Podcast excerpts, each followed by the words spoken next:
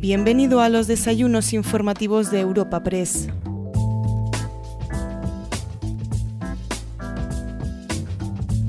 El desayuno informativo que te presentamos hoy en Europa Press tiene como protagonista al ministro de la Presidencia, Relaciones con las Cortes y Memoria Democrática, Félix Bolaños.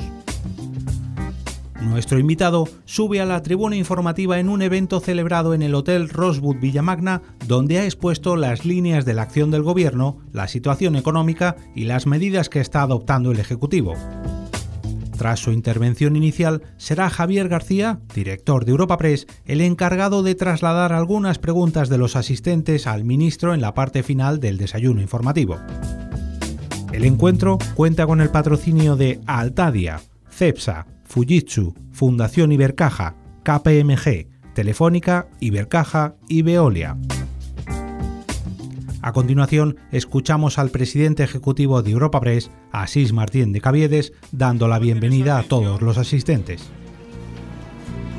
Señora presidenta del Congreso de los Diputados, querida presidenta, señor presidente del Senado, presidente, ministro de la Presidencia, Relaciones con las Cortes y Memoria Histórica, ponente invitado de hoy, querido ministro, querido Félix, como ves, tenemos un enorme interés por escucharte. La, la audiencia así lo demuestra. Ministro de Asuntos Exteriores, Unión Europea y Cooperación, ministra de Industria, Comercio y Turismo, ministro de Agricultura, Pesca y Alimentación, ministra de Educación, Formación Profesional, ministro de Cultura y Deportes, secretarios de Estado muy numerosos, no os puedo, lamento poder citaros a todos, defensor del pueblo, secretario de organización del PSOE, presidente del Tribunal de Cuentas, delegada del Gobierno, portavoz del Grupo Socialista en el Senado, diputados, senadores muy numerosos, embajadores también muy numerosos, autoridades queridas amigas y queridos amigos. Bueno, es un verdadero honor tener con nosotros al ministro de la Presidencia y Relaciones con las Cortes y Memoria Democrática. Además, en un momento, querido ministro, querido Félix, que sabes que es especialmente intenso en lo informativo. Por tanto, yo voy a hacer una muy breve reseña curricular tuya. Inmediatamente te paso la palabra porque créeme de verdad que todos aquí te queremos escuchar con enorme atención. Félix Bolaños García es madrileño de nacimiento, licenciado en Derecho por la Universidad Complutense de Madrid siendo número uno de su promoción tanto en el curso general de abogacía como en el curso especial de Derecho Laboral de la Escuela de Práctica Jurídica. Desde 2001 hasta 2008 fue abogado en el bufete Uribe Menéndez y profesor del Instituto de Empresa. Y desde 2008 a 2018 trabajó en el Banco de España como jefe de la División de Asesoría Jurídica Laboral y Documentación. Durante esa misma década, y dentro del Partido Socialista Obrero Español, fue miembro del Comité Regional de Madrid, siendo elegido en el año 14 secretario de la Comisión Federal de Ética y Garantías. Ya en el 17 fue designado coordinador para la elaboración del nuevo Reglamento Federal de Desarrollo de los Estatutos del Partido Socialista y nombrado secretario de la Fundación Pablo Iglesias y posteriormente vocal del Consejo de Administración del Patrimonio Nacional. En el año 18 fue nombrado secretario regional de la presidencia del Gobierno, cargo en el que fue ratificado por el presidente del Gobierno, Pedro Sánchez, en enero del 20, al comienzo de su segundo mandato como jefe del Ejecutivo.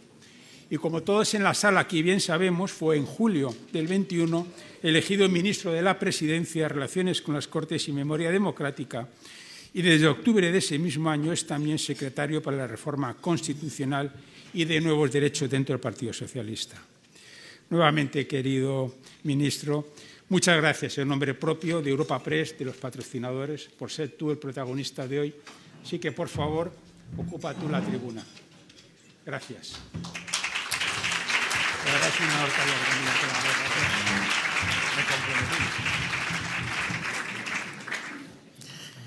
Buenos días a todos. Gracias, eh, Asís, por tus palabras presidenta del Congreso, presidente del Senado, ministros, ministras, compañeros, compañeras, eh, embajadores y embajadoras que también hay, eh, resto de, personas, de autoridades y también de directivos de empresas y de compañías que están hoy aquí, eh, que han tenido, que habéis tenido el honor de y, la, y verdaderamente esa facilidad para, para poder venir esta mañana a escucharme. Os lo agradezco a todos de corazón. Estoy encantado de venir, estoy encantado de poder tener unos cuantos minutos para poder explicar la acción de gobierno que estamos llevando a cabo y también cuál es la visión de futuro. Cómo vemos las cosas desde el gobierno, qué queremos para nuestro país, qué queremos hacer en este, nuestra España. Eh, agradezco también la asistencia a los medios de comunicación. Sé que ayer fue un día largo para ellos porque estábamos en el Congreso de los Diputados todos en un debate que se prolongó hasta altas horas y por tanto también les agradezco mucho que hayan venido hoy a, a escucharme. Tengo que informarles con carácter previo que estoy aquejado de un catarro clásico, de los de antes, de los de siempre. Eh, y por tanto todavía estoy un poco renqueante con la voz, pero no quiero alumbrar ninguna esperanza. Pienso contar todo lo que tengo previsto contar y por tanto estaremos aquí cumpliendo el tiempo que teníamos previsto para esta, para esta intervención. Mirad, hace tres años, cuando se constituye el gobierno, el actual gobierno, el gobierno de coalición, al gobierno llegamos en el año 18, como bien contaba Asís, pero en el año 20 es cuando se, se inicia la andadura del gobierno de coalición, nadie podía esperar que un gobierno tuviera que tomar decisiones tan complejas y en un espacio de tiempo tan pequeño como las decisiones que ha tenido que tomar este gobierno, que además han afectado muy directamente a la vida cotidiana de las personas, sobre todo en la pandemia, cuando estábamos regulando incluso qué comercios, qué actividades continuaban y cuáles tenían que cerrar para protegernos. Yo creo que podemos empezar esta intervención con unas preguntas a las que intentaré dar respuesta durante, durante luego mis palabras. Y es básicamente lo que tendrá que preguntarse la ciudadanía cuando termine este año y cuando vayan a votar. Y es, ¿está España mejor que hace un año? ¿Está España mejor hace que hace tres años? ¿Mejor que hace tres años? Creo que esta es la clave y esto es lo que hace que un gobierno pueda presentar su hoja de servicios a los ciudadanos. Por supuesto, la pregunta también puede ser si el Gobierno ha tomado medidas que han resultado eficaces para paliar las consecuencias de las diferentes crisis que hemos ido abordando durante estos años. Ya les adelanto que desde luego yo creo que estamos mejor que hace un año, que estamos mejor que hace dos años y que estamos mejor que cuando empezó la andadura el gobierno de coalición. Y lo hemos hecho tomando decisiones en algunos aspectos, seguro que luego lo comentaremos, con mucha valentía, con mucha determinación, sabiendo muy claramente dónde queremos ir y a dónde queremos llevar a nuestro país. Y por eso hemos tomado decisiones como poner todos los recursos del Estado para proteger a los ciudadanos y proteger a las familias y proteger a las empresas y los autónomos en momentos de enorme dificultad como fue la pandemia y como luego ha sido la guerra de Ucrania, la guerra provocada por Putin. Para justificar esta respuesta que ya adelanto al inicio de mi intervención, no creo que nadie se pueda sorprender, no solo voy a utilizar datos que son incontestables, sino también quiero, me gustaría que saliéramos de esta sala mirando el futuro con más optimismo, mirando el futuro con la confianza de que tenemos un país que está haciendo las cosas bien y que las va a seguir haciendo bien. Y por eso estamos liderando procesos y estamos liderando en Europa tomas de decisión que son esenciales para el futuro de nuestro país y son esenciales también para el futuro de Europa. Voy a estructurar la intervención en tres bloques. En la primera voy a hablar de las líneas maestras de la acción del Gobierno. En la segunda, de cuál es la situación económica, social y política que tiene nuestro país. Y en la tercera, cuáles han sido las medidas que estamos adoptando para mejorar la vida de la gente, para mejorar la vida de nuestros conciudadanos. En el primer bloque, quiero empezar haciendo un enfoque que puede parecer algo, algo diferente al que, al que normalmente tenemos en una intervención pública.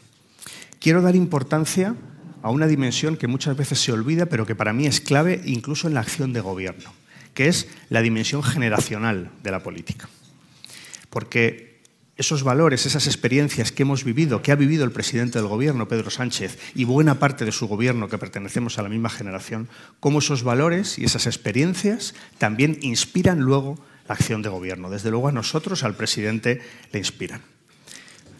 Somos una generación que ha nacido o se ha educado en democracia, que la Unión Europea no la ha considerado como, como un objetivo a lograr la inclusión en la Unión Europea, sino que la hemos dado por hecha porque formamos parte de Europa, no hay ninguna duda. Para nosotros Bruselas es España. Y por eso vamos con tanta frecuencia a Bruselas a resolver problemas, a debatir y a liderar proyectos y a liderar debates que se están produciendo en la Comisión Europea. Somos una generación que ha visto cómo España crecía y se iba construyendo tanto en materia de infraestructuras como de estado del bienestar, como también en solidez económica. Y lo hemos visto con normalidad. Y también pensamos que la próxima revolución en nuestro país es una revolución que tiene que ser una revolución verde y una revolución feminista para construir un país mejor. Todo esto que ha vivido la generación del presidente, que hemos vivido buena parte de los que hoy formamos parte del Consejo de Ministros, creo que nos ha condicionado, igual que nos ha condicionado el momento en el que empezamos a ejercer responsabilidades públicas y responsabilidades políticas, que fue coincidiendo con la crisis financiera en nuestro país. Aquella década, aquel año, en torno al año 2011, 2010, cuando, cuando empezamos a tener responsabilidades políticas, el presidente del gobierno fue diputado en aquel momento, aquella crisis financiera que tanto afectó no ya al país, y por supuesto también a las perspectivas económicas y también a los derechos sociales. Afectó al estado de ánimo de nuestro país. Afectó a la manera en la que vemos el futuro, los españoles y las españolas. Y por eso, si miramos atrás y vemos que en aquel momento, cuando esta generación ejerce por primera vez responsabilidades, teníamos un país en el que el desempleo crecía, en el que cada día había un nuevo recorte de derechos, en el que a nuestros jóvenes les formábamos, les decíamos que eran la mejor generación formada y les mandábamos fuera de España a trabajar porque no teníamos oportunidades. Ese exilio económico de lo mejor de nuestro país, de esa generación que efectivamente era la mejor formada y que no teníamos un país para darle oportunidades. Por eso, ese fatalismo, esa línea que hace una década en nuestro país era la que marcaba el rumbo del país, ha sido exactamente contra lo que estamos luchando en el gobierno. Queremos dar la vuelta al estado de ánimo del país. Queremos explicar, explicarles, explicar a la ciudadanía que tenemos un país con todas las oportunidades por delante, que estamos aprovechando las oportunidades que tenemos y que estamos liderando todos los debates que se están produciendo en la Unión Europea para que España deje atrás el fatalismo, cambie su estado de ánimo, vea con optimismo el futuro y sepa que estamos en un país que es magnífico para tener oportunidades desde el punto de vista económico y desde el punto de vista social. Y esos han sido los retos que han condicionado la acción de gobierno desde el principio. Y por eso es muy importante que seamos conscientes de que tenemos por delante la oportunidad de conseguir todo aquello que nos habíamos propuesto con unas nuevas herramientas que son las herramientas de la transición ecológica, de la digitalización, de la apuesta por Europa, del feminismo, de que las mujeres aporten la mitad del talento de nuestro país y que no dejemos a nadie nunca atrás. Y esa tiene que ser la España que queremos. En el debate de investidura del presidente del Gobierno fijó cinco ejes estratégicos, que eran crecimiento económico y sostenible, empleo de calidad, con derechos, transición ecológica, digitalización, cohesión territorial, igualdad entre hombres y mujeres. Esto fue en enero del 20. Y esos ejes estratégicos se convirtieron en los ejes de los fondos europeos aprobados por la Comisión Europea ya en julio de 2020. Es decir, lo que antes de que la pandemia nos asolara ya en España eran los objetivos estratégicos del Gobierno, luego se convirtieron en los ejes de actuación en la Comisión Europea. Es decir, no íbamos desencaminados, íbamos por el camino que luego transitó la Comisión Europea y la Unión Europea en su conjunto. Y eso es algo que también como españoles nos tiene que hacer sentir orgullosos de que tuviéramos un rumbo marcado, que supiéramos dónde queríamos ir y que por eso ahora, precisamente por eso, estamos marcando los debates en Europa. Por supuesto que esta legislatura no ha sido sencilla.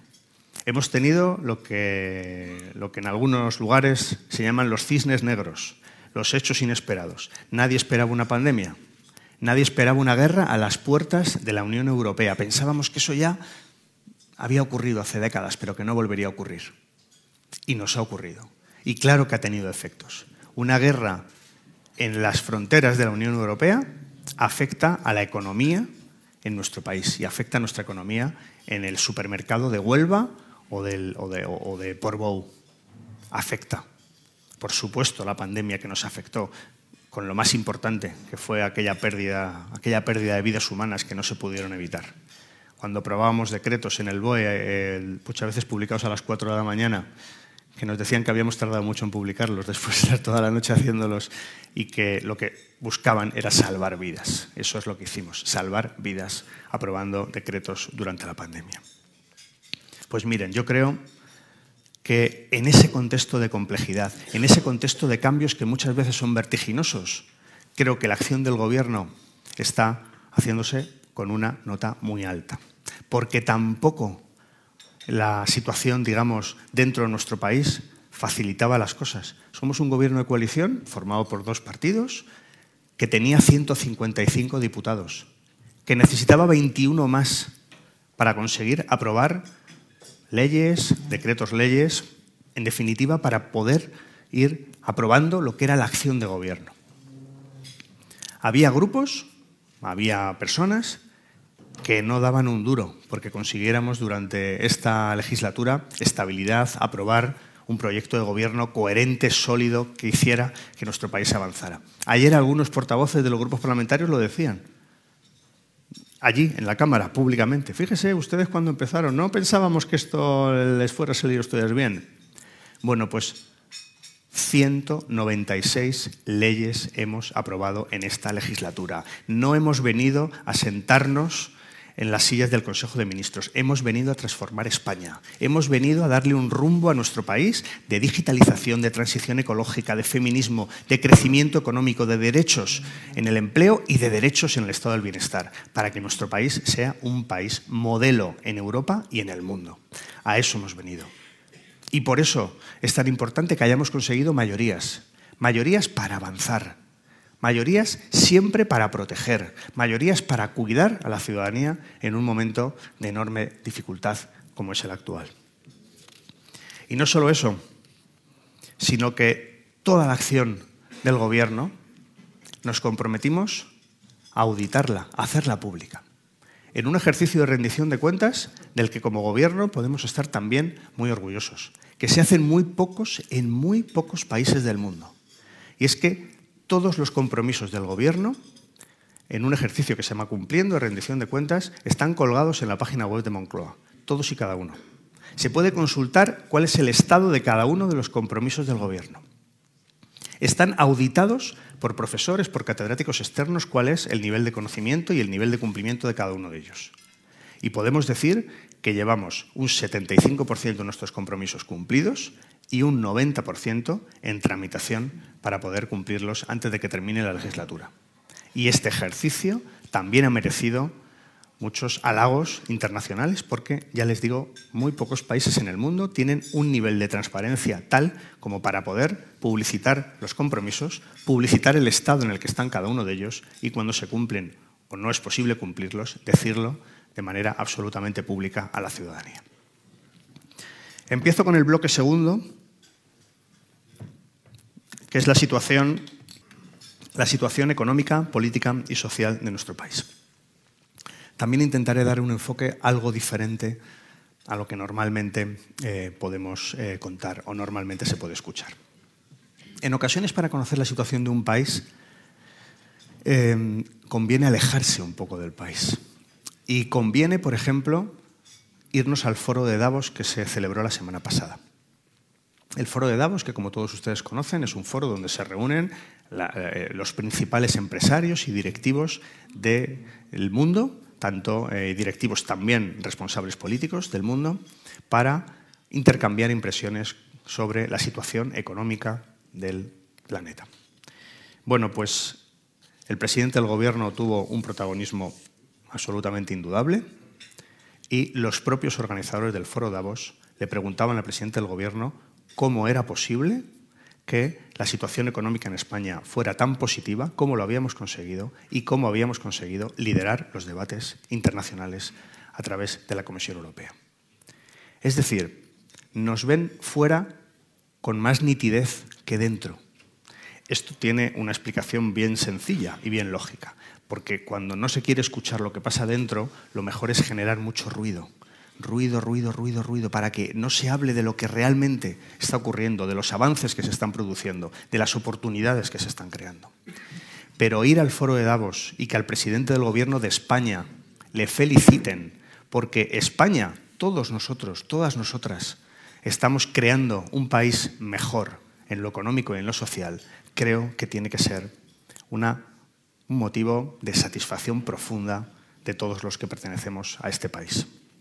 Y es un cambio radical con lo que pasaba hace unos años, radical. Recordarán ustedes, hace no demasiados años, que a España se la veía como un problema, que a España se nos identificaba con los países que en el seno de la Unión Europea podíamos generar un problema financiero y bancario para el conjunto de la Unión. Y hoy somos precisamente lo contrario.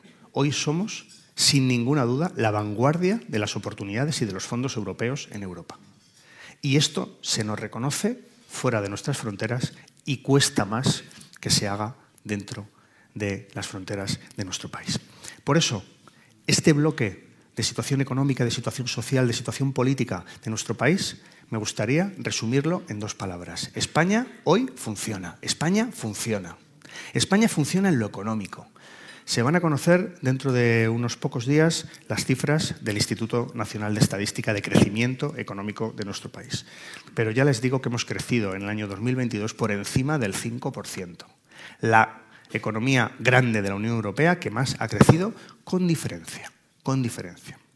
También les digo que hemos logrado reducir en cinco meses cinco puntos de inflación que hoy España es el país que tiene la inflación más baja de Europa, la más baja de la Unión Europea. Hay socios nuestros que tienen una inflación por encima del 20%. La gran parte de los países tienen una inflación por encima del 10%. Nosotros estamos en el 5,7%. Y no ha sido azar, es consecuencia de políticas poderosas, valientes, contundentes para atajar la inflación, que sabemos que era una lacra, una lacra para todos, para las economías familiares, para las empresas, para las clases medias, para todo el mundo, la inflación es un enorme problema. Por eso, porque estamos generando esas oportunidades, porque hemos cambiado el estado de ánimo del país, porque nuestra percepción fuera de nuestras fronteras no tiene nada que ver con la que era hace unos años, por eso hoy España lidera las inversiones internacionales. Por eso, en los nueve primeros meses de 2022, la inversión extranjera ha aumentado un 55% en España, un 55% respecto al año anterior, con compañías que, como ustedes pueden imaginarse, son compañías que saben perfectamente dónde tienen que invertir, como Google, como Cisco, como Intel, como Volkswagen, entre otros. En sectores, además, estratégicos, de enorme valor añadido, con puestos de trabajo muy cualificados, porque esa es la economía del futuro. Los fondos europeos no son para, permítanme eh, la comparación, para remodelar glorietas. Los fondos europeos son para transformar la realidad económica de nuestro país, para hacerla más resiliente a las crisis que seguro que habrá en las próximas décadas, para conseguir que nuestro país dé ese salto de calidad que necesitamos y que necesita por eso las inversiones extranjeras están aumentando tanto, porque saben que en la apuesta de nuestro país por las energías verdes, por la transición ecológica, por la digitalización, por la cohesión territorial, por el mundo rural, porque saben que es un rumbo del gobierno, que es un rumbo fijo, que está liderando en Europa. Y ejemplos, pues tenemos distintos. El, el H2MET entre Barcelona y Marsella, es, por supuesto, un ejemplo de lo que les acabo de decir. El proyecto de energías renovables más importante de Europa. Lo protagoniza y lo impulsa España. Se unen Francia, Alemania y Portugal.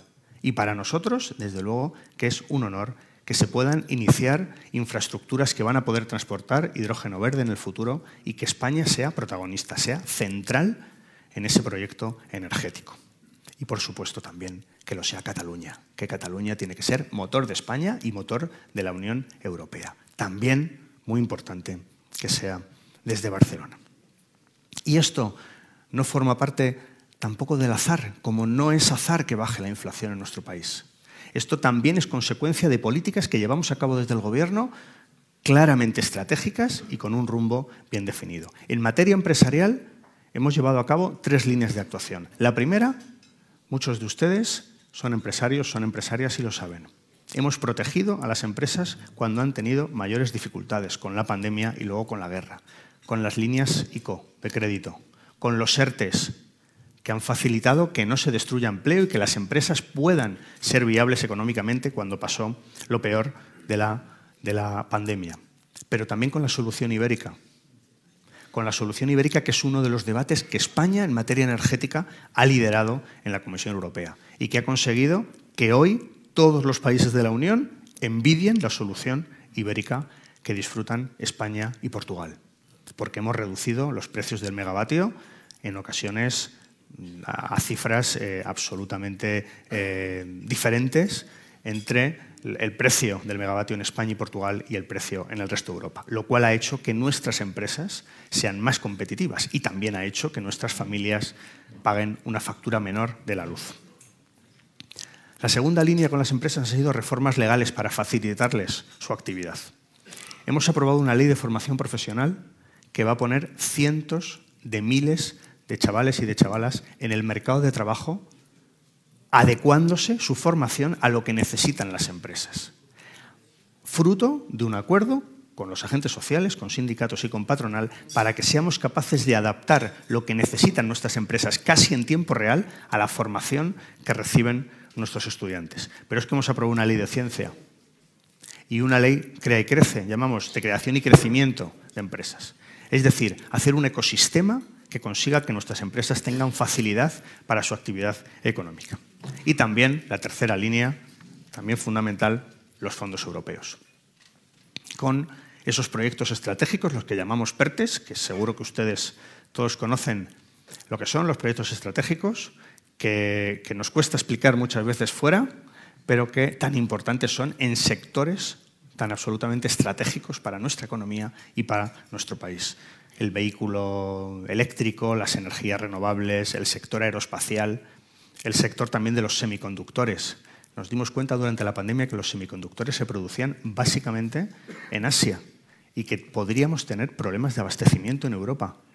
¿Y qué hicimos? ¿Lamentarnos o coger la oportunidad al vuelo para que en España también haya producción de semiconductores y que podamos proveer no solo a España, sino también a Europa y, por qué no, al mundo de semiconductores, con oportunidades, con fondos europeos que también hemos aprovechado. Cuando digo que España funciona en lo económico, también funciona en lo social. Y esto es imprescindible para que tengamos un país cohesionado y justo. Y es imprescindible para que tengamos empresas con mayor capacidad de desarrollo, porque hay unos mercados más amplios, con unos salarios y con unas personas con capacidad adquisitiva para poder adquirir los productos. Es muy reconocible la política que hemos llevado a cabo de ampliación del estado del bienestar. Nos hemos centrado en personas. Antes hablaba de los ERTES. Protegieron 3,6 millones de empleos. 3,6 millones de personas que sin esa herramienta legal que existía, pero que nosotros reforzamos para adaptarla a las necesidades de la pandemia, igual hubieran podido perder el empleo. Y esa pérdida de empleo hubiera llevado a, una situación económica en el, que, que las empresas también hubieran tenido dificultades para poder vender sus productos. Hemos reducido el IVA, sobre todo en la cesta básica de productos eh, alimenticios, precisamente para facilitar a las personas con más dificultades esa compra. Hemos creado el ingreso mínimo vital, porque un país europeo en el siglo XXI, una democracia avanzada como la española, no se puede permitir la pobreza, no se la puede permitir. Es una obligación moral de todos, de todos, de todos, por muy bien que nos vaya en la vida, con más motivo, si nos va bien en la vida, más solidarios tenemos que ser con aquellos que tienen más dificultades. Por eso el ingreso mínimo vital, que sabéis sobre todo a quién ha, ha beneficiado, a mujeres y a niños que estaban en riesgo de pobreza, a mujeres y a niños que tenían unos umbrales de renta por debajo de la pobreza. Para eso hemos creado el ingreso mínimo vital. Y hemos también ampliado el estado del bienestar, con el objetivo de blindarlo. El ejemplo son las pensiones. Hemos actualizado las pensiones conforme al IPC, un 8,5%. Esto va a suponer una media de entre 1.300 y 1.500 euros al año para nuestros pensionistas. Porque, por supuesto, que tenemos la sostenibilidad del sistema financiero y del sistema de pensiones garantizada. Pero es que tenemos que decirles a nuestros pensionistas que cuando acaba su vida activa, cuando digamos sus ingresos están limitados a una prestación, en este caso de jubilación, desde el gobierno, desde el Estado, desde el país, les tenemos que garantizar siempre una vida digna para todos ellos y para todas ellas. Y también, y es una medida importante en materia social, hemos transformado el mercado de trabajo con la reforma laboral. También con cifras que son indiscutibles, absolutamente indiscutibles. Hemos creado en el año 2022 470.000 empleos nuevos. 470.000 empleos. Pero es que los empleos que se crean son de calidad. La mitad de ellos indefinidos. Hoy los jóvenes que tenían una lacra con la precariedad y con los contratos temporales, hoy tres de, tres de cada cuatro empleos de los jóvenes son indefinidos. Y esto supone que puedan iniciar proyectos de vida, que se puedan emancipar si así lo desean, con su pareja, con sus amigos, con quien quieran, que puedan pedir una hipoteca sin que les cierren la puerta del banco en el primer momento, o que puedan acceder también a un alquiler, gracias a la estabilidad en el empleo que la reforma laboral ha conseguido con un gran pacto entre empresas y sindicatos. Que acordaos lo que costó aprobarla en el Congreso de los Diputados. Bueno, pues yo creo que esa es la imagen de esta legislatura un gobierno que trabaja para que haya mejores condiciones de vida para los trabajadores y también para los empresarios y personas que intentan obstaculizar esos avances en derechos de nuestro país. También quiero hacer referencia también a que España también funciona en otros elementos que habían sido muy problemáticos no hace demasiado. Hoy la Constitución en España se cumple en todos los territorios de nuestro país, en todos. Si me permiten, les podría decir que el único sitio donde no se cumple es la sede de Génova 13, donde se sigue incumpliendo porque no se renueva el Poder Judicial. Y miren, y miren que lo hemos pactado. Pero, pese a ello, no fue posible materializar ese pacto. Pero hoy en España la Constitución se cumple. Hoy en España la situación con el mayor problema político que teníamos en el año 2017 que era el conflicto existente en Cataluña, no tiene absolutamente nada que ver. La Cataluña de hoy es una Cataluña de acuerdos, de entendimiento, de mirar a los ojos a las personas que no piensan como tú para intentar llegar a un acuerdo. Es una Cataluña de oportunidades, es una Cataluña de inversiones, es una Cataluña que mira al futuro. Y claro que hay resistencias. Siempre hay nostálgicos del enfrentamiento, del conflicto, de la división pero nunca, nunca más volveremos a la tensión del año 2017. Hoy Cataluña es motor de nuestro país y hoy Cataluña es un ejemplo de acuerdos, de entendimiento y de oportunidades. Y el, el gasoducto que irá de Barcelona a Marsella es un gran ejemplo. Este liderazgo que España está teniendo en lo internacional se vio bien a las claras en la cumbre de la OTAN, también lo vamos a demostrar en la presidencia europea del segundo semestre de este año. Saben que España será quien ejerza la presidencia rotatoria en la Unión Europea.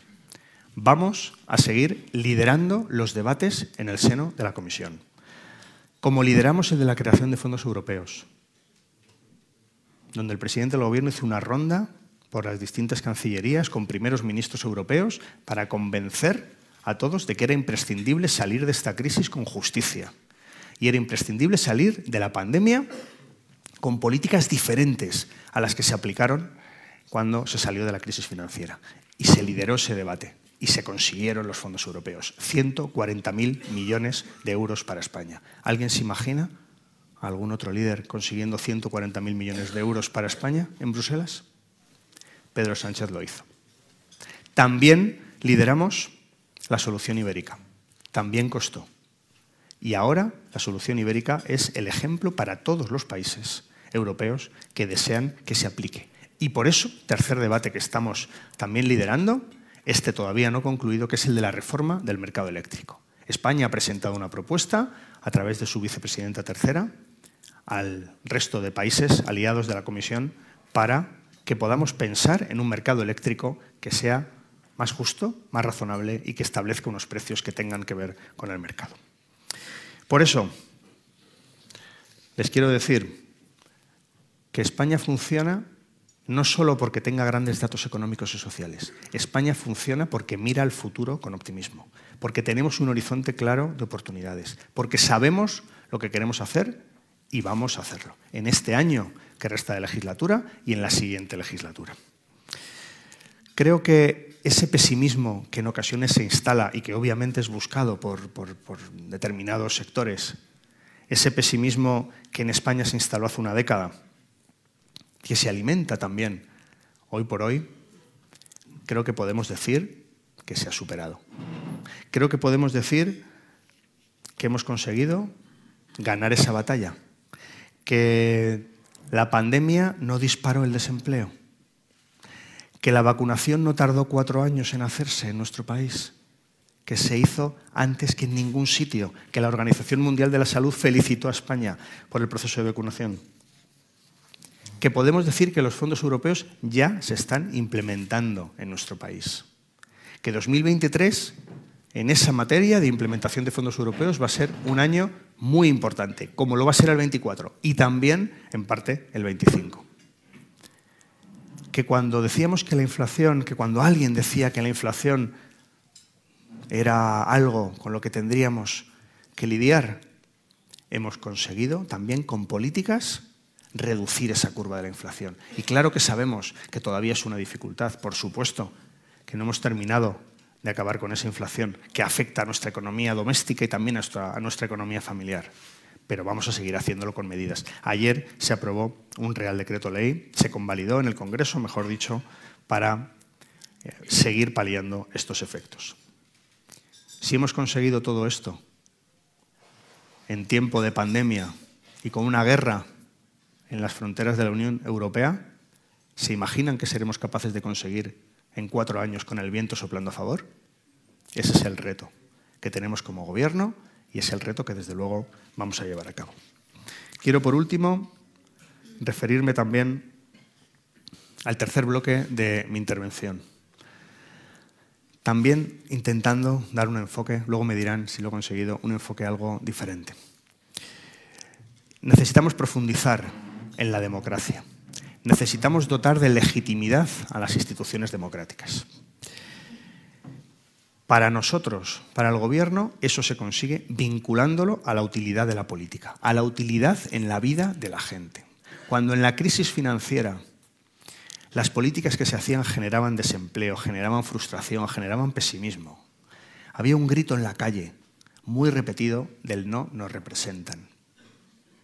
Queremos salir de esta crisis precisamente ayudando a todas esas personas haciendo que vean que la política es un instrumento útil. Hoy por hoy es difícil encontrar un solo español, una sola española que no se haya beneficiado de alguna política del gobierno. Muy difícil. Es más, hemos llegado a algunos sectores sociales que habían sido olvidados por completo durante décadas. Hemos regulado el sector de los riders. Nos hemos acordado de los científicos, de esos estudiantes que no conseguían una licenciatura, un grado universitario y que pueden tener en la formación profesional una oportunidad.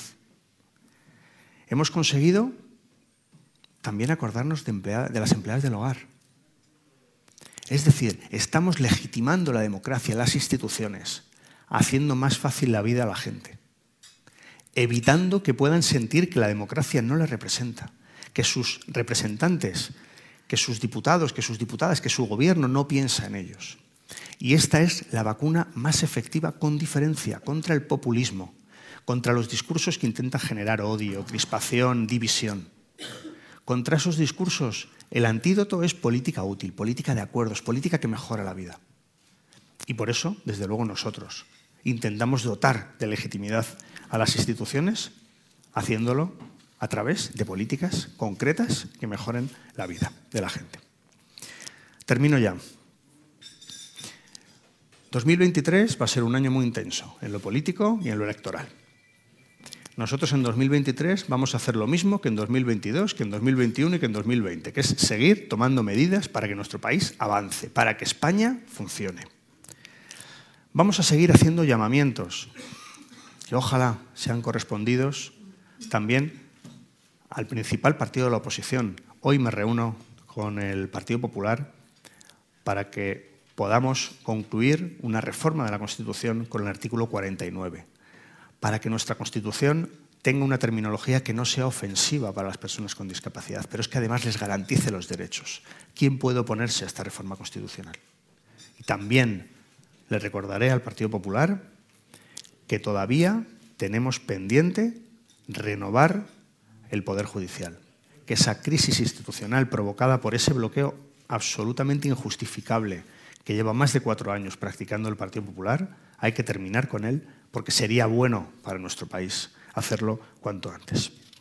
Por eso en el 23 los españoles, las españolas, tendrán que enfrentarse cuando vayan a votar a una pregunta bien sencilla. ¿Qué país quieren de futuro? Si queremos el país de la crisis financiera, del pesimismo, de los recortes, de la austeridad, o queremos el país del 2023, del optimismo, de las medidas políticas, del rumbo claro hacia la transición ecológica, hacia la digitalización, el avance en derechos, el avance en libertades. Yo, desde luego, lo tendré claro. Y además, me gustará también que los españoles reivindiquen el derecho a alegrarse, el derecho a estar orgullosos de una España que avanza, de una España que cada día es mejor, de una España que en 2023 va a avanzar y lo va a seguir haciendo en el 24 y en los años siguientes. Muchas gracias. Quedo a disposición de sus preguntas. 30 minutos y muchísimos asuntos, ministro. Es usted ministro transversal, con lo cual le voy a preguntar mm, por todo prácticamente. Solo una pequeña advertencia inicial. Es el primer desayuno informativo de Europa Press que vamos a transmitir en directo en TikTok. O sea que no podemos defraudar expectativas, ministro. En TikTok. En TikTok. Ministro, eh, vamos a despejar dos asuntos de rabiosa actualidad, si me permite el tópico, que están hoy en todas las portadas. Y además que estoy recibiendo muchas preguntas de compañeros enfocándolo desde distintos aspectos. El primero es evidentemente el de los Leopard. Ayer conocimos la decisión de Alemania de que va a enviar los Leopard y por tanto permite al resto de países europeos que tienen este carro de combate el envío. Ya sé que no es un negociado, pero usted es un ministro, como digo, transversal. No sé si ha hablado ya con el presidente o con su colega Margarita Robles y sabemos ya algo de cuál va a ser la aportación de España. Pues mire, este es eh, efectivamente un asunto de, mucha actualidad después de la decisión que conocimos ayer de Alemania. Lo que España va a hacer es, como siempre, tomar decisiones de la mano de sus socios, de sus socios tanto en la OTAN como en la Unión Europea. No hay que olvidar que la acción que se está desarrollando en Ucrania es una acción compartida por los socios de la OTAN y los socios de la Unión Europea y, por tanto, las decisiones que tomemos serán en ese contexto. Nuestro absoluto compromiso con Ucrania, nuestro llamamiento a la unidad de todos los países que formamos parte de la OTAN y de la Unión Europea y en cuanto a los detalles más concretos y más técnicos de cuál va a ser la aportación de España, esta misma mañana la ministra de Defensa va a dar cuenta y creo que ella lo podrá explicar con, todo detalle. Pero enviaremos, Leopard. La ministra de Defensa sí que le digo una cosa que sí que le afecta a usted, eh, porque usted es el ministro de, Relaciones con las Cortes, que el, portavoz de, Esquerra en el Congreso, Gabriel Rufián, acaba de decir que ellos no van a apoyar el envío de, tanques y que además creen que es una decisión que debería pasar por el Congreso. Bueno, vamos a ver, yo creo que España tiene compromisos internacionales y España está donde debe estar. Y no se entendería internacionalmente que estuviéramos en otro lugar. Yo creo que España tiene que estar donde está Alemania, donde está Francia, donde está Portugal, donde está Italia, donde está Estados Unidos. Y, es en ese contexto en el que tenemos que tomar las decisiones. Yo respeto mucho que haya portavoces eh, parlamentarios o de otros partidos que tengan opiniones distintas. No solo lo respeto, sino que me parece legítima. Pero la posición del Gobierno de España es estar con nuestros aliados, es estar con nuestros socios y es ayudar a Ucrania ante una agresión absolutamente injustificable que ha sufrido por parte de Rusia. Luego, no es una decisión que debería pasar por el Congreso, o sea, que basta con la decisión del Gobierno. Es una decisión que se enmarca en el paraguas de nuestra colaboración dentro de la OTAN y dentro de la Unión Europea Y además también le digo que creo que es una decisión ampliamente compartida por el país y ampliamente compartida también por el Congreso.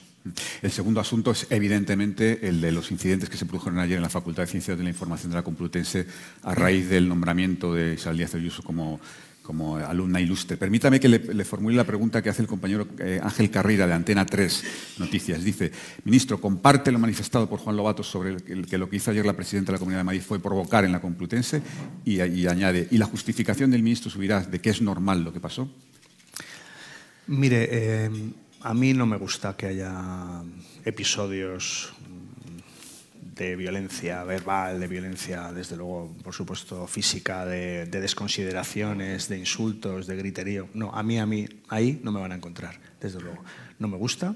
Yo creo que en este caso diferencias ideológicas con la presidenta de la Comunidad de Madrid, en mi caso bastantes, pronunciadas, pero yo desde luego no soy partidario de ningún tipo de, de ni de ningún tipo de, de insultos ni de faltar el respeto a nadie.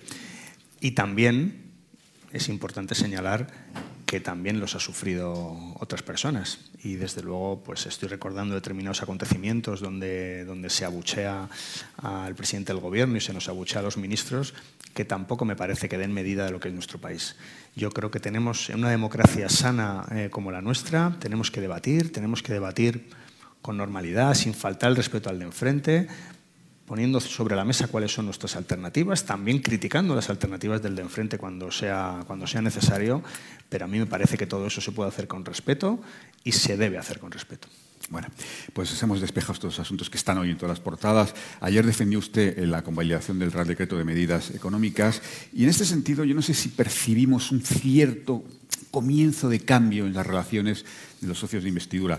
Mm, le planteo la pregunta que hace eh, Esther de, La Sexta. Dice que eh, ayer en la comparecencia de Sánchez los socios apretaron al presidente. Dice ella, el PNV advirtió de que deben cuidarles más y Esquerra exigió reciprocidad y que el PSC apoye los presupuestos catalanes.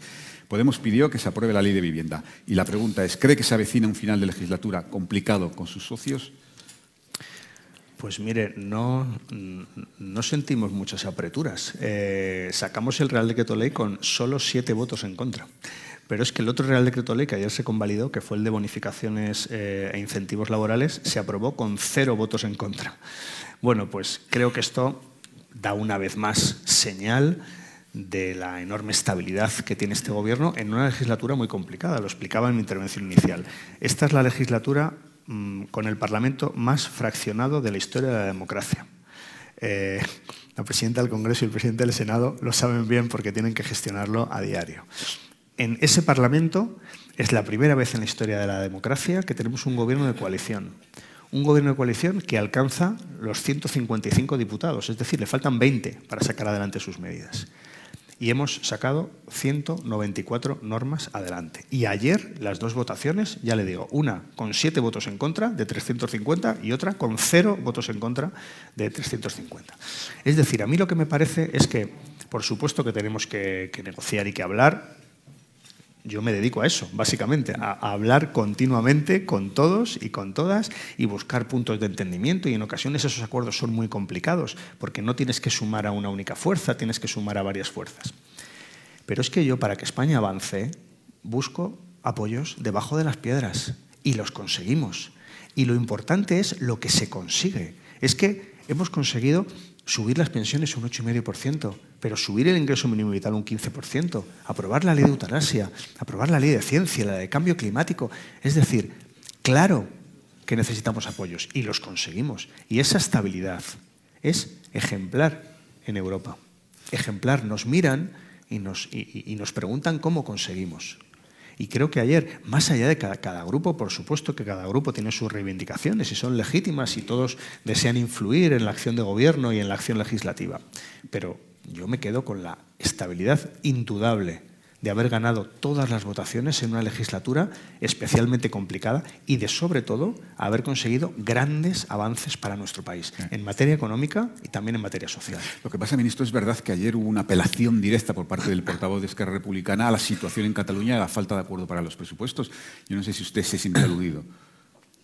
Yo creo que lo que han de hacer en el gobierno catalán es lo mismo que hacemos en el gobierno español, que es buscar apoyos buscar apoyos parlamentarios para sacar adelante sus leyes y sacar adelante sus presupuestos. Desde luego, una cosa son las Cortes Generales, otra cosa es el Parlamento de Cataluña y lo que hacemos en el Gobierno no ha pasado nada. De, ahí no pasa, de ahí no pasa, no se preocupe. Ese foco se va a mantener estable. Esto es un ejemplo de lo que es España, ¿no? Que puede, en un momento dado puede parecer que, hay una dificultad, pero se soluciona con toda rapidez y continuamos adelante.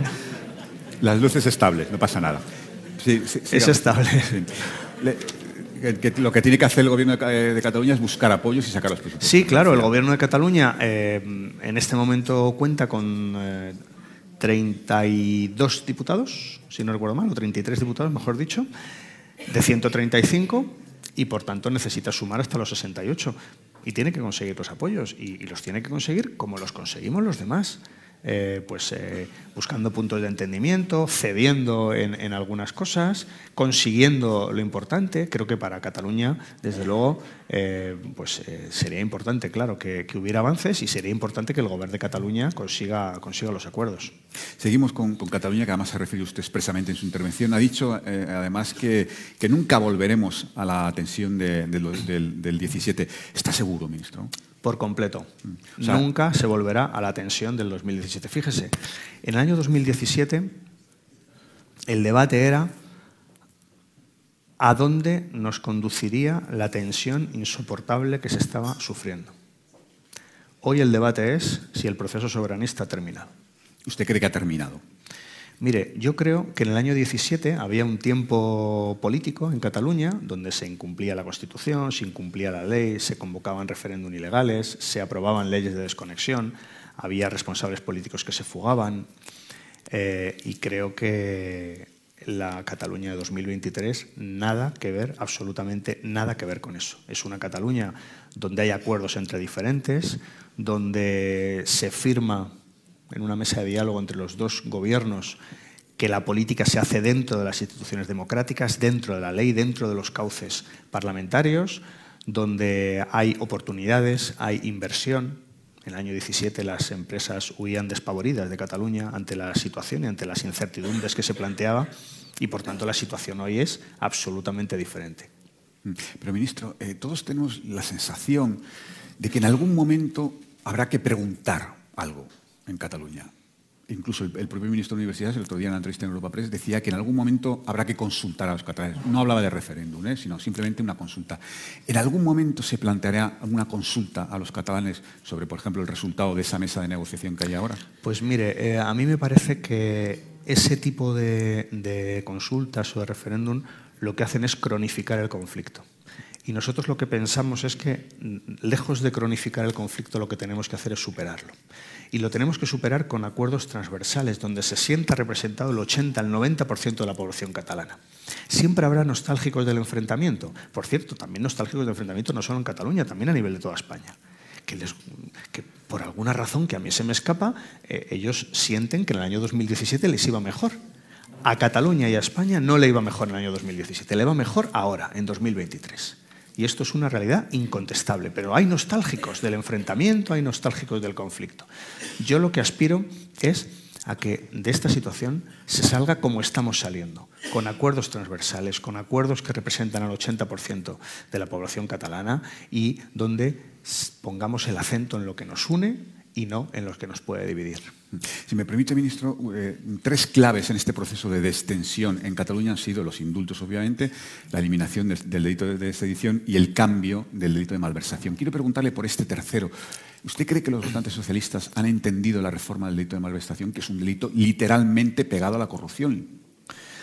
Bueno, mm, eh, no le voy a decir aquello de que me alegra mucho que me haga esta pregunta, pero, pero, sinceramente lo siento así porque me da la oportunidad de explicar en este foro tan distinguido eh, lo que hemos hecho.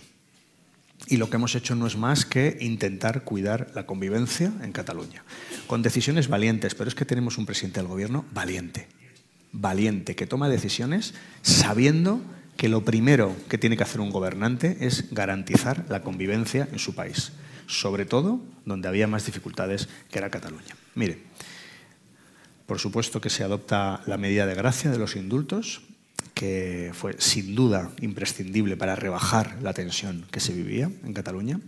Se modifica el delito de, sedición, se sustituye por un delito de desórdenes públicos agravados para ponernos en línea con Europa. Es que lo que hemos hecho ha sido que España tenga un código penal que se parece a Italia, que se parece a Francia, que se parece a Alemania, que se parece a Bélgica. Que nuestro código penal era desproporcionado y no se parecía a los países europeos de nuestro entorno, no lo digo yo, lo dicen los tribunales de esos países. Lo dicen los tribunales de esos países que respondían al Tribunal Supremo Español diciéndole, oiga, yo no tengo un delito de sedición con una pena tan alta como tienen ustedes. Por tanto, eh, usted me pide una extradición de un señor o de unos señores y yo no se la concedo. Esto es una evidencia. Y con la malversación lo que se hace es que ya, ya sé que, lo que se puede escuchar es que la malversación eh, se ha reducido. Pero es que la malversación, para el que malversa, se ha endurecido. Se ha endurecido con un delito nuevo de enriquecimiento ilícito. Se ha endurecido. ¿Qué ocurre? Se convierte un nuevo, se, crea un nuevo delito de desvío presupuestario irregular. Yo pregunto a esta sala para que cada uno reflexionemos y pensemos. Eh, ¿Es lo mismo lucrarte tú o lucrar a un tercero o participar de una trama corrupta que un alcalde o un presidente de diputación que destina fondos europeos en lugar de a la digitalización, pongamos por caso, a pagar las nóminas de su consistorio porque tiene problemas económicos el ayuntamiento? Bien, esto hasta el año 2015 en España estaba despenalizado, no tenía ningún reproche penal, ninguno. En el año 15 se hace una reforma laboral que aprueba eh, la mayoría absoluta en ese momento del Partido Popular, que cuenta con el rechazo de todos los partidos de la Cámara, con el rechazo del Consejo General del Poder Judicial y con el rechazo del Consejo Fiscal, diciendo que no tiene sentido homologar penas, para entendernos, al ladrón, al que roba con un señor que lo que hace es que utiliza los fondos públicos dentro de su administración para una partida diferente o para una finalidad diferente. Y eso es lo que ahora, en esta reforma del Código Penal, se lleva a cabo. Por tanto, para los corruptos, la situación ahora es peor que la que tenían antes de la reforma, porque hay un delito más que les puede aplicar. Y se crea un desvío presupuestario irregular con una pena que no existía antes de 2015, que ahora se crea, que es una pena que es hasta cuatro años, que también nos homologa con los países de nuestro entorno, que de hecho hay países donde sigue despenalizada esa conducta y nosotros la penalizamos. Y a partir de ahora, lo que cabe es, por supuesto, la interpretación de los tribunales de la nueva reforma legal. Pero nosotros lo que hacemos es homologar el Código Penal, homologar nuestra legislación y conseguir que el contexto sea más favorable para facilitar la convivencia en Cataluña. Pero permítame, por pincharle un poco y por provocarle, ministro. Píncheme, usted, ha, usted, ha, dado una explicación técnica, que es verdad, pero lo cierto es que ha aparecido una, ha aparecido una reforma ad hominem, es decir, políticos protegiendo a políticos. Bueno, vamos a ver. Eh, a mí me parece que la reforma del Código Penal afecta a mucha gente. De hecho, hay medios de comunicación que están buscando distintas eh, personas a las que le afecta esto. A mí me parece que hacer política y ser valiente es una virtud. Había otra manera de encarar el conflicto en Cataluña. Si es que ya la vivimos. A mí me parece que cruzándose de brazos, que renunciando a la política, que dejándoles el problema a los tribunales, no solo no se soluciona nada, sino que se empeoró. Y de hecho, también me remito a datos que son incontestables porcentaje de catalanes que deseaban la independencia de Cataluña en el año 2017 y ahora. Igual esa política de dar la espalda a los problemas, de pensar que se puede solucionar eh, el problema, un problema político se puede solucionar en otros foros, pues igual no funcionó. Igual se vivió una tensión insoportable. Igual todos los españoles esos días estábamos viviendo eh, una situación enormemente grave que nos preocupaba. Y a mí me parece que la gestión que se hizo en aquel momento fue, desde todos los puntos de vista, muy negativa para los intereses de Cataluña y los intereses del resto de España. Y me parece que nosotros estamos haciendo una gestión valiente. Y la valentía cuenta. Y esa gestión valiente es tomar medidas.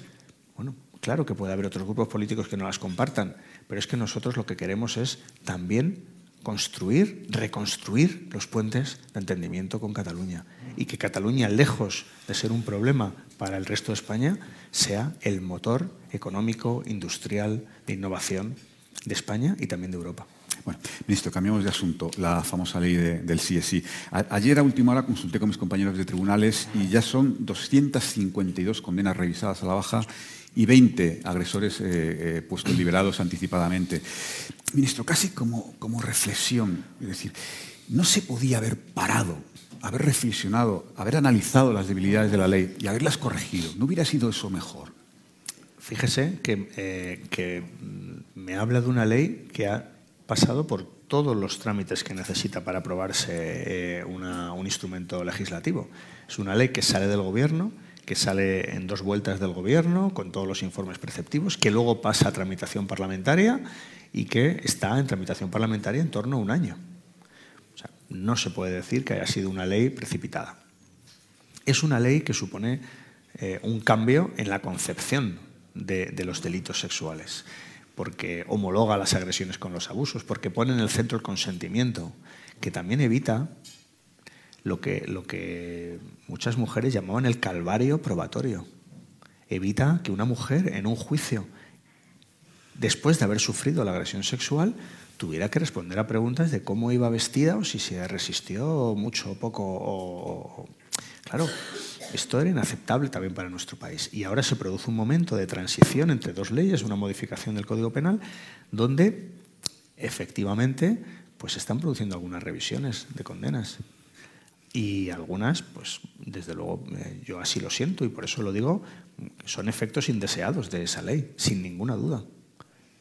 Se están produciendo efectos indeseados de esa aplicación, porque nosotros no teníamos ninguno de los diputados que votó esa ley, ninguna de las personas que participaron en su tramitación deseaban que ocurriera esto.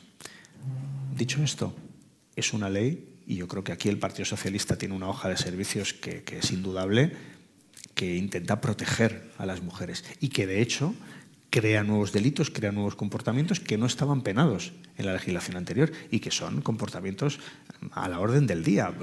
La difusión de, fotos íntimas o las agresiones sexuales con sumisión química son comportamientos que lamentablemente existen y que se dan en nuestro país y que esa ley lo que hace es que adapta la legislación a eso. De tal manera que bueno, creo que, con esto pues eh, le explico cuál era la finalidad de la norma y qué es lo que se ha conseguido. Lo que pasa es que usted mismo reconoce que ha tenido efectos indeseables. No se, no se pueden corregir, no se podría corregir la ley. Sin duda que ha tenido efectos indeseados, sin duda que también es verdad que, que ahora hay comportamientos que antes no merecían reproche penal, que ahora sí lo merecen y que por tanto ahora habría condenas que no se producirían conforme al Código Penal anterior. Y esto también hay que explicarlo, porque eh, no, nos podemos quedar con la idea de que, de que, únicamente esa ley ha tenido efectos negativos. Yo creo que esa ley tiene aspectos muy positivos, tiene eh, también, en mi opinión, algún efecto indeseado, que desde luego estoy convencido que los más de 200 diputados que votaron esta ley, ninguno de ellos deseaba que se produjeran estos efectos y, por tanto, pues esta es la situación en la que estamos. Bueno, eh, ministro, el compañero Juan Romero del Independiente pregunta ¿qué expectativas tiene de la reunión hoy con Cuca Gamarra? ¿Garantizará al Partido Popular que no se introducirá ninguna modificación más que la del artículo 49, la del artículo 49, para eliminar por fin el término disminuido de la Constitución? Mire, em, nosotros desde el Gobierno impulsamos esta reforma de la Constitución, una reforma importante para todo el sector de, las personas con discapacidad, que son eh, en torno a 3 millones de personas que tienen una persona con o tienen discapacidad o forman parte de una familia con alguien que tiene alguna discapacidad y por tanto es una reforma importante y que nosotros así lo consideramos. La Constitución, tenemos algún padre de la Constitución aquí, a Miquel Roca, eh, por supuesto que fue para nuestro país absolutamente esencial en, en, la recuperación de la democracia, una Constitución muy avanzada, muy avanzada, pero que sin embargo en ese artículo contiene una terminología que es ofensiva y que es eh, en este momento contraria a los estándares internacionales eh, en materia de discapacidad. Nosotros lo que queremos es reformar el artículo, queremos acabar, por supuesto, con esa terminología y queremos también garantizar y proteger los derechos de las personas con discapacidad.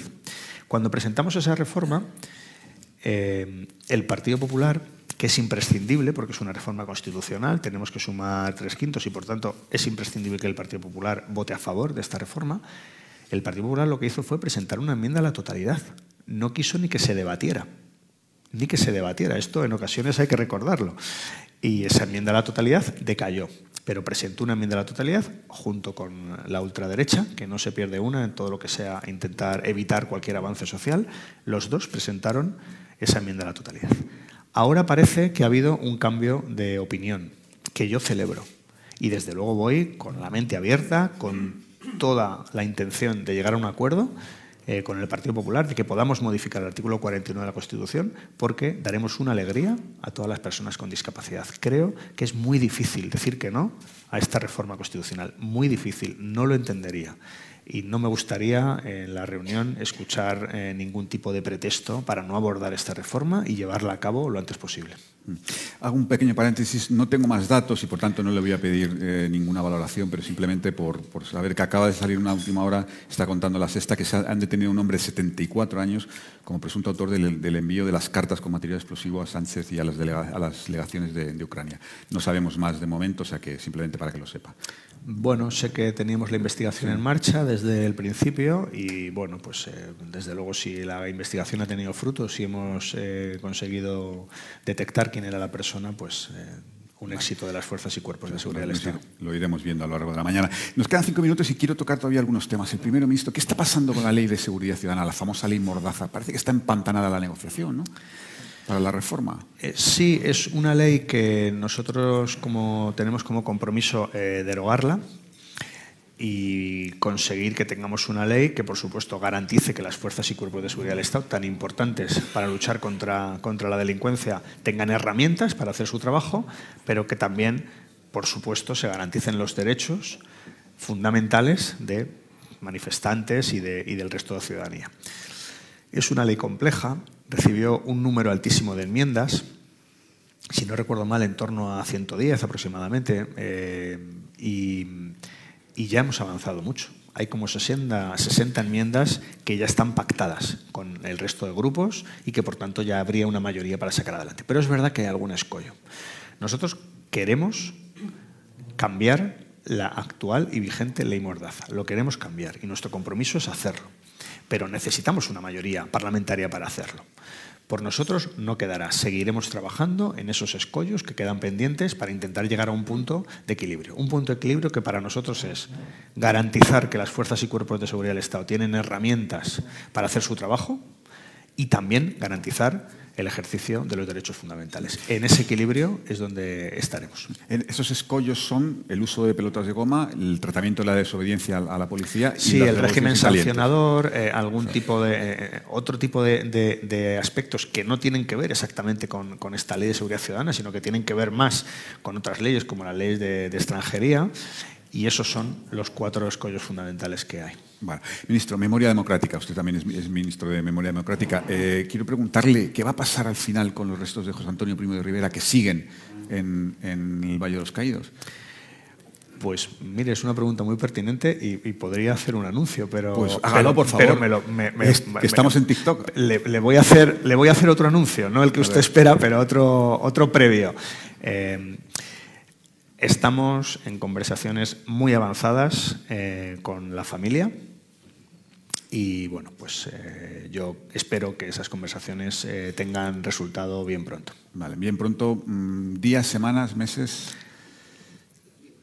Pronto. Pronto. Y, y, entiendo que, porque la familia eh, había eh, manifestado su intención de sacarlo, eh, los restos pues ellos, mire, serán ellos los que saquen los restos. La familia ha pedido una cosa eh, que es discreción. Yeah. Y a mí me gusta mucho la discreción. Y por tanto, pues voy a respetar eh, cuál es, ese, cuál es el, el estado de, en este momento de las conversaciones, voy a respetar incluso cuáles son las peticiones de la familia y, cuál es, y en qué momento estamos. Y ya le digo que yo espero que, que muy pronto pues, podamos, eh, de la mano de la propia familia, pues podamos hacer algún anuncio. Y, el, lo referido a la, Fundación eh, Francisco Franco, ministro, se había hablado de la posibilidad de legalizarla. Sí, e, e, es una posibilidad. Es verdad que, que nosotros estamos empezando a implementar la ley de memoria democrática. Es una ley, por cierto, que, bueno, pues eh, también me hubiera gustado tener la oportunidad de explicarla con un poquito más de, amplitud, porque realmente era una anomalía que España no tuviera una ley de memoria. No, pasaba en ningún otro país de Europa que hubiera eh, un dictador con un mausoleo o que se pudiera homenajear a dirigentes de un golpe de Estado o de una dictadura y por tanto el salto de calidad democrática de nuestro país con esta ley, una ley que ha llegado muy tarde, muy tarde.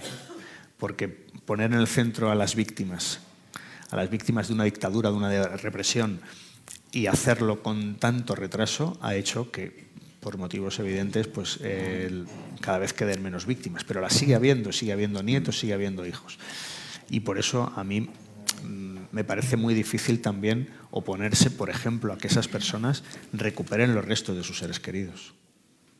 Me parece, me parece terrible, me parece casi inhumano negar a una víctima que pueda recuperar y dar una sepultura digna a estas personas. Y, ahí, en ese contexto de aplicación de la ley, tenemos muchas tareas por delante de aplicación de la ley y, desde luego, si esta fundación pues eh, lo que hace su objeto social es enaltecer a un dictador, pues eh, evidentemente habrá que aplicar la ley y, tendrá las consecuencias que correspondan. Bueno, ministro, pues vamos a terminar, que se nos, acaba el tiempo. Volvemos a la política pura y dura. Estamos en un año electoral con citas en, mayo en, autonómicas y municipales y previsiblemente en diciembre con las generales. Y hay una situación, no sé si calificar de complicada o incierta a la izquierda del Partido Socialista. En este sentido, quiero leerle la pregunta que plantea Fernando Jauregui, columnista de OTR. Dice, eh, ministro, me gustaría escuchar su opinión sobre el futuro postelectoral de Yolanda Díaz. Y, abre comillas, o sea, abre eh, interrogación. Amiga, aliada, militante, independiente, rival peligrosa. Bueno, voy a aprovechar esta pregunta para responder sobre la situación incierta y, también sobre la situación cierta. Eh, el Partido Socialista va a ganar las elecciones municipales de mayo del 23. ¿En todas partes? En todas partes no lo sé, pero Reyes Maroto va a ser alcaldesa de Madrid. Mm. Y lo va a ser porque se lo merecen los madrileños, que haya una alcaldesa que mire por los ciudadanos y no por los comisionistas. Eso en Madrid. Pero vamos a ganar las elecciones municipales. Y lo vamos a hacer porque vamos a conseguir que todo el ruido ambiente que de manera eh, buscada utiliza la derecha para que no llegue a los ciudadanos lo que estamos haciendo, vamos a dedicarnos durante estos meses de este año a explicar todo lo que hacemos. No vamos a entrar en ninguna trampa para hablar de cosas que no interesan a la gente. Vamos a hablar a la gente de la situación económica, de la situación social, de los derechos que hemos creado, de todo lo que estamos haciendo por ellos y para ellos, cuidando y protegiendo a las clases medias y a las clases trabajadoras. Por eso el Partido Socialista va a ganar las municipales, las autonómicas y luego las generales. Y también porque es muy importante que España continúe el rumbo. Miren, durante años tuvimos un gobierno, la administración anterior a la, a la nuestra, que en lugar de apostar por las energías renovables, le puso un impuesto al sol. Y lo que hizo fue precisamente eh, bloquear, obstaculizar el desarrollo de las energías renovables. Si hoy no hubiéramos perdido esos siete años de gobierno en el que no hubo ningún avance en materia de energías renovables, hoy la situación en España sería muy diferente para hacer frente a las consecuencias de la guerra de Ucrania. Por eso esa siguiente legislatura es la legislatura donde tenemos que terminar de implementar todas las reformas que necesita nuestro país en materia económica y en materia social. Y ahora le respondo a la pregunta que me hacía. Eh, yo creo que es importante, eh, por supuesto, que, que haya referencias claras, que a la izquierda del Partido Socialista haya una única propuesta, que haya entendimiento. Yo tengo toda la mejor opinión personal sobre Yolanda Díaz, eh, compañera de Consejo de Ministros, con eh, mil y una conversaciones que, tenemos eh, a diario y por tanto le deseo toda, toda la suerte en este proyecto político que está empezando a, crear. Pero por dejarlo negro sobre blanco, ¿esa izquierda del PSUV usted prefiere que la lidere Yolanda Díaz o Podemos? Bueno, yo no, cultivo esa, esa, militancia y por tanto yo ahí prefiero no, entrar. Yo lo que creo y lo que es muy importante para el país es que haya una referencia a la izquierda del Partido Socialista que sea una referencia única. Y, está claro que Yolanda Díaz está empezando a construir un proyecto, está claro que Podemos es un partido político con, una importancia que nadie duda y a mí me parece que lo que sería bueno para España y bueno para ese espacio político es que se entendieran y pudieran ofrecer a los españoles una alternativa única. Desde luego, por nuestra parte, todo lo que podamos hacer en esa línea lo haremos. Ministro, un placer y un honor tener con nosotros. Muchas gracias. Gracias a todos. Gracias a todos. Despedimos esta entrega de los desayunos informativos de Europa Press invitando a todos nuestros oyentes a descubrir el resto de episodios de este programa, así como los distintos podcasts de nuestra red a través de europapress.es barra podcast. Recuerda que puedes encontrar todos ellos en las principales plataformas de podcasting.